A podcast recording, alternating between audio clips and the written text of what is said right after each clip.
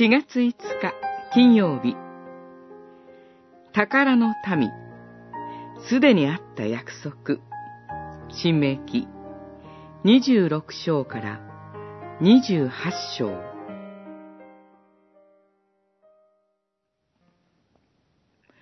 主もまた今日あなたに制約された。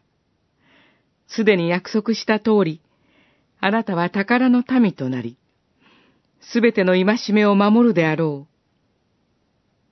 作ったあらゆる国民にはるかに勝るものとし、あなたに賛美と名声と誉れを与え、すでに約束した通り、あなたをあなたの神、主の聖なる民にすると。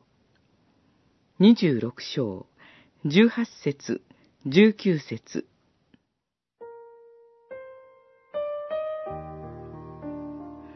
今日の聖句は、主を自分の神とし、その道に従って歩み、掟と、戒めと、法を守り、御声に聞き従います、という民の制約に応答してなされた神の制約のように見えます。けれども、すでに約束した通りという言葉が二度繰り返されています。はるか昔、神はアブラムを選んで言われました。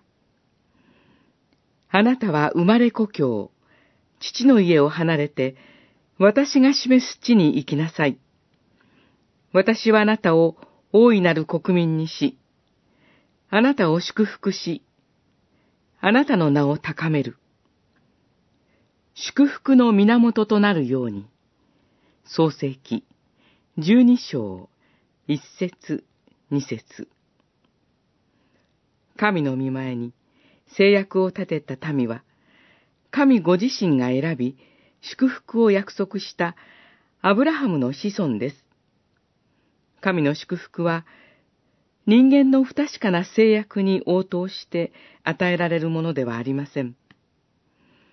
神のご意志に出発点があるのです。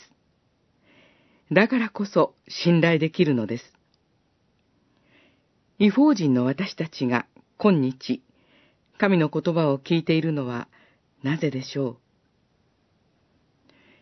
天地創造の前に、神は私たちを愛して、ご自分の前で聖なるもの、汚れのないものにしようと、キリストにおいてお選びになりました。